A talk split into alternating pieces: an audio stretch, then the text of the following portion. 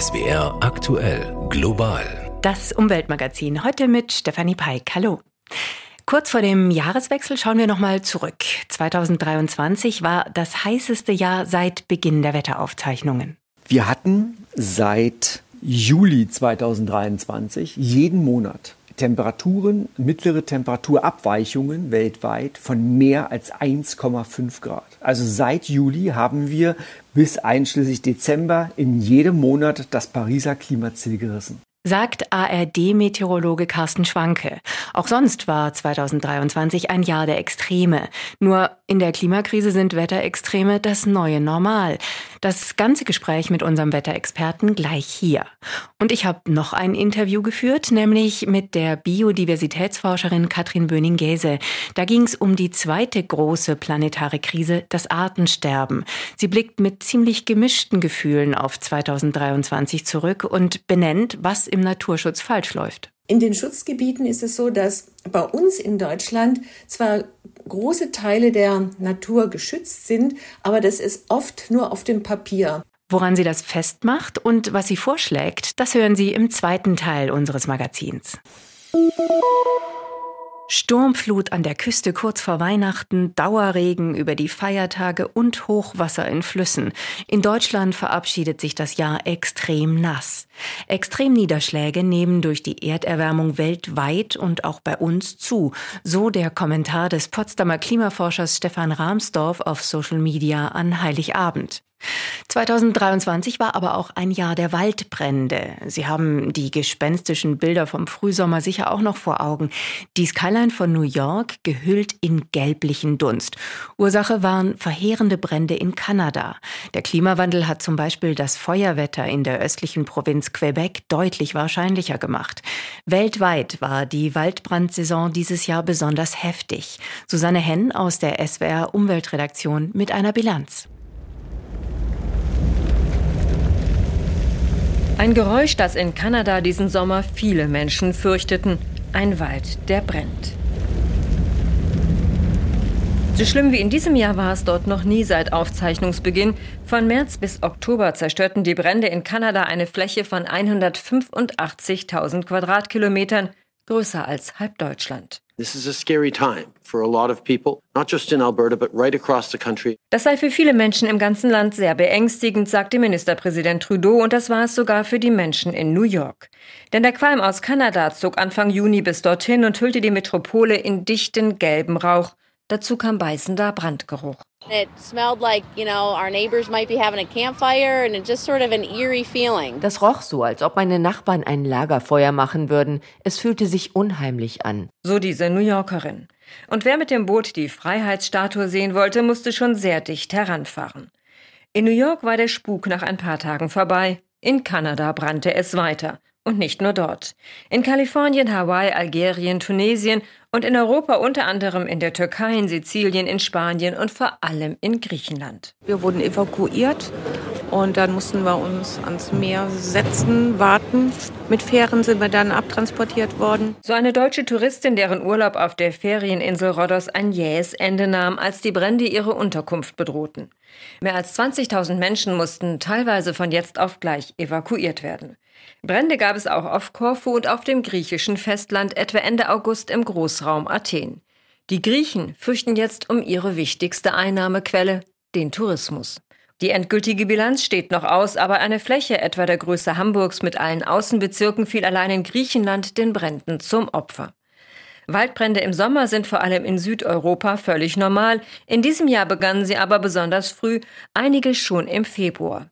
Und auch wenn es nicht unbedingt mehr Feuer gab als in den letzten Jahren, waren sie insgesamt heftiger. Und sie haben nicht nur Fläche zerstört.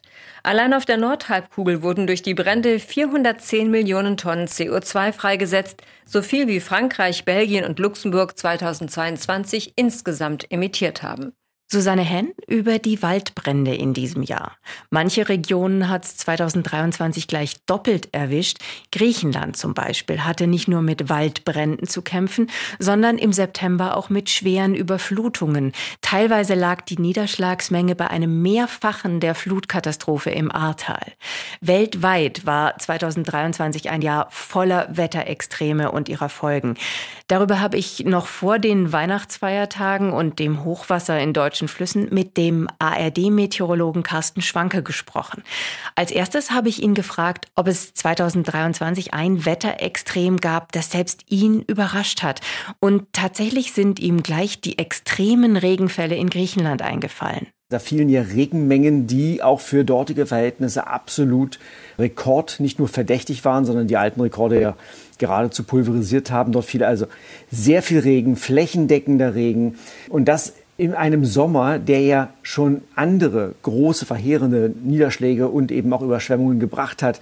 Nur kurze Zeit zuvor war Slowenien betroffen. Also diese starken Niederschlagsereignisse am Mittelmeer, die waren wirklich sehr besonders. Und welchen Einfluss hat da der Klimawandel gehabt?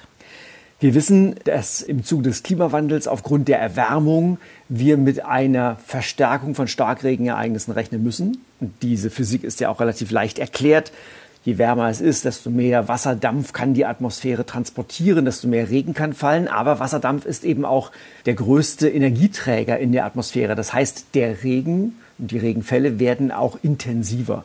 Und deshalb kann man eins zu eins wirklich den Zusammenhang herstellen zwischen solchen Starkregenereignissen, solchen extremen Regenereignissen und dem Klimawandel.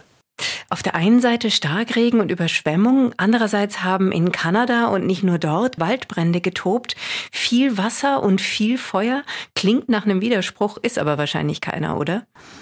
Es ist kein Widerspruch, das wird ja auch ganz oft mit Kopfschütteln zur Kenntnis genommen, dass wir sagen, wir werden eine Zunahme von Starkregenereignissen erleben. Wir werden auch in Deutschland zum Beispiel eine Zunahme von Regen erleben bis zum Ende des Jahrhunderts. Und gleichzeitig müssen wir mit einer Zunahme von Dürre Perioden rechnen. Warum ist das kein Widerspruch? Jeder, der einen Garten hat, der weiß es. Wenn es heißer ist, wenn die Temperaturen höher ansteigen, muss ich mehr gießen. Das heißt, höhere Temperaturen führen automatisch zu einer stärkeren Verdunstung über die Pflanzen und damit zu einer Austrocknung des Bodens. Und deshalb werden die höheren Temperaturen, selbst wenn in 20, 30 Jahren genauso viel Regen fallen sollte, werden die höheren Temperaturen dafür sorgen, dass wir stärkere Trockenperioden bekommen. Und wir sehen sogar zum Beispiel jetzt in Deutschland, dass wir mit einer stärkeren Abnahme der Regenfälle vor allem im Sommer rechnen müssen, dass mehr an Regen wird im Winter fallen. Das heißt, gerade im Sommer werden eben Trockenperioden zunehmen. Und im letzten Weltklimabericht, um jetzt mal den Kreis zu schlagen zu den Waldbränden in Kanada, stand explizit drin, dass eine weitere Erwärmung die Bedingungen, die meteorologischen Bedingungen zur Ausbreitung von Waldbränden weiter verbessern wird, in dem Sinne, dass es natürlich schlechter ist, dass sowas passiert, aber vor allem eine Austrocknung des Unterholzes, des Waldbodens geht einher mit höheren Temperaturen. Mhm. 2023 war ja weltweit das heißeste Jahr, für das die Wissenschaft Daten hat. Wie heiß genau war es denn? Wir hatten seit Juli 2023 jeden Monat Temperaturen, mittlere Temperaturabweichungen weltweit von mehr als 1,5 Grad. Also seit Juli haben wir bis einschließlich Dezember in jedem Monat das Pariser Klimaziel gerissen. Also wenn wir uns mal dieses 1,5 Grad Ziel anschauen, da wird ein 20 bis 30-jähriger Zeitraum betrachtet. Deshalb wird nach wie vor gesagt, wir werden es wahrscheinlich um das Jahr 2030 herum reißen. Ich glaube, es wird früher passieren. Die aktuell hohen Temperaturen haben wir vor allem den hohen Meerestemperaturen und besonders auch dem El Niño-Phänomen zu verdanken. El Niño-Jahre sind immer besonders warme Jahre und vor allem auch das darauffolgende Jahr. Also deshalb erwarte ich für 2024 sogar noch höhere Temperaturen. Aber wir sehen, selbst wenn vielleicht 25, 2026 nochmal etwas kühler sein sollten, wir kratzen aktuell an diesem wichtigen Pariser Klimaziel der 1,5 Grad Marke. Mhm. Sie haben die Weltmeere angesprochen. In den Weltmeeren gab es ja Hitzewellen. Wie habe ich mir eine Hitzewelle im Meer vorzustellen? Ja, das ist natürlich ein Wortspiel. Das, was besonders war und worauf sich dieses Wortspiel dann eben bezieht, ist, dass die neuen Rekorde bei den Meeresoberflächentemperaturen, die kommen normalerweise, wenn wir den gesamten Weltozean betrachten, dann liegt ein neuer Rekord meistens im Bereich von einigen Hundertstel Grad höheren Temperaturen. In diesem Jahr hatten wir Sprünge, die um 0,3, 0,4 Grad höher waren. Also wir reden über drei bis vier Zehntelgrade. Also eine ganze Größenordnung stärkere Abweichungen von den bisherigen Rekorden. Umso viel höher waren die neuen Temperaturrekorde bei den weltweiten Wassertemperaturen und das ist enorm. Das kann man nicht deutlich genug unterstreichen mit drei großen Ausrufezeichen dahinter.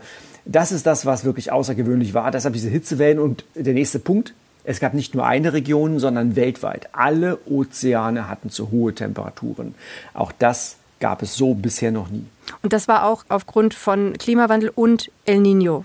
Kombination. Das ist, genau, das ist die Kombination. Bis in den letzten Jahrzehnten hatten wir meistens bei einem El Nino, ist das typische, wir haben einen zu warmen südlichen Pazifik vor der Küste Südamerikas. Aber nicht gleichzeitig einen zu warmen nördlichen Pazifik, einen zu warmen Atlantik und einen zu warmen Indischen Ozean. Aber genau das haben wir in diesem Jahr gesehen und das sehen wir immer noch mit den deutlich höheren Werten. Und das ist die Erwärmung des Ozeans der letzten Jahrzehnte. Ein Großteil der Erwärmung der letzten 30, 40 Jahre hat der weltweite Ozean geschluckt, gepuffert. Und das kommt jetzt an die Oberfläche. Da sehen wir ein ganz deutliches Zeichen des Klimawandels.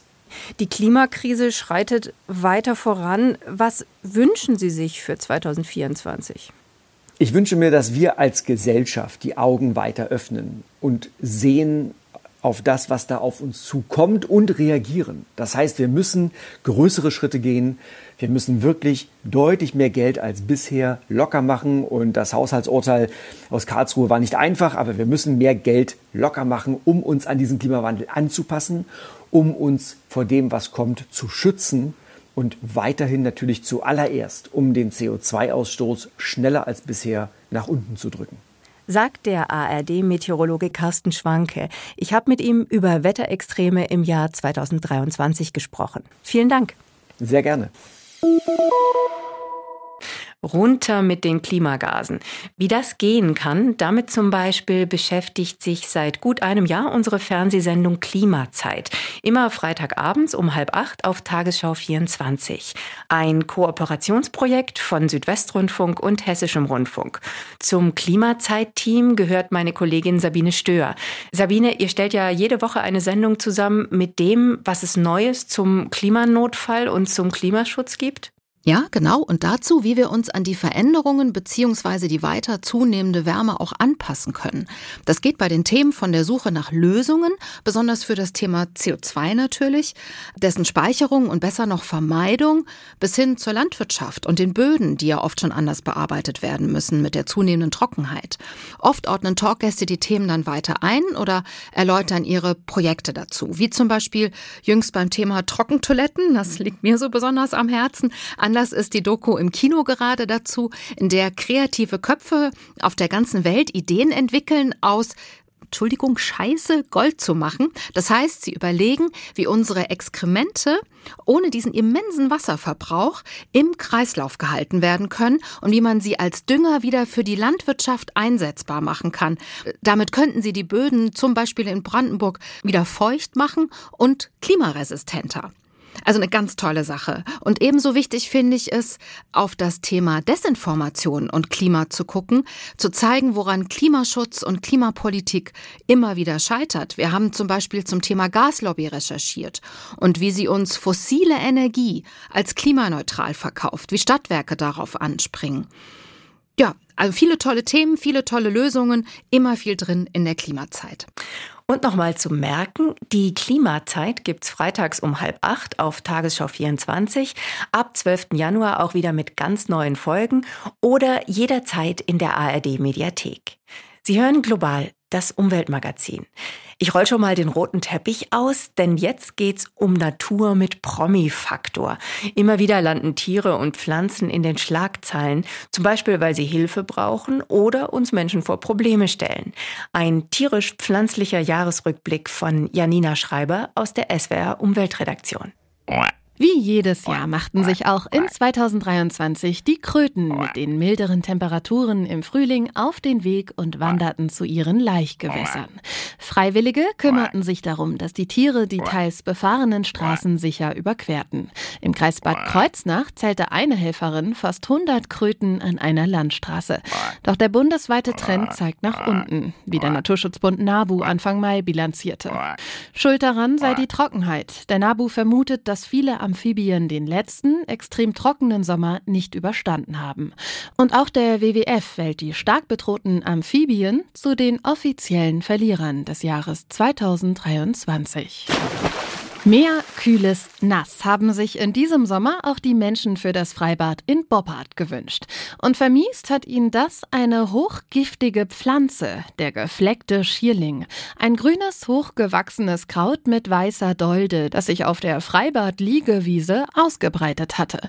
Mitarbeitende mussten tausende Exemplare der Giftpflanze entfernen und das Bad blieb mehr als zwei Wochen lang bei strahlendem Sonnenschein geschlossen. Währenddessen hielt eine vermeintlich freilaufende Raubkatze die ganze Republik in Aufruhr. Ein nur wenige Sekunden langes Handyvideo zeigte eine mutmaßliche Löwin zwischen Büschen und Bäumen rund um Berlin und Brandenburg. Mehr als 30 Stunden lang suchten Dutzende Polizisten, unterstützt von Jägern und Tierärztinnen, die Großkatze. Bis sich die Löwin dann als Wildschwein entpuppte. Vielleicht war hier der Wunsch der Vater des Gedanken, denn der afrikanische Löwe ist für den WWF einer der Verlierer des Jahres 2023.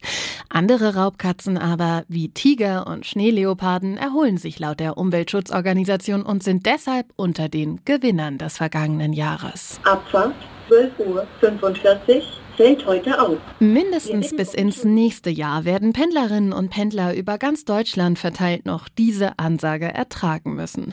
Schuld daran ist der DAX oder besser seine weit verzweigten Tunnelsysteme, die er mit Vorliebe unter Bahndämme baut.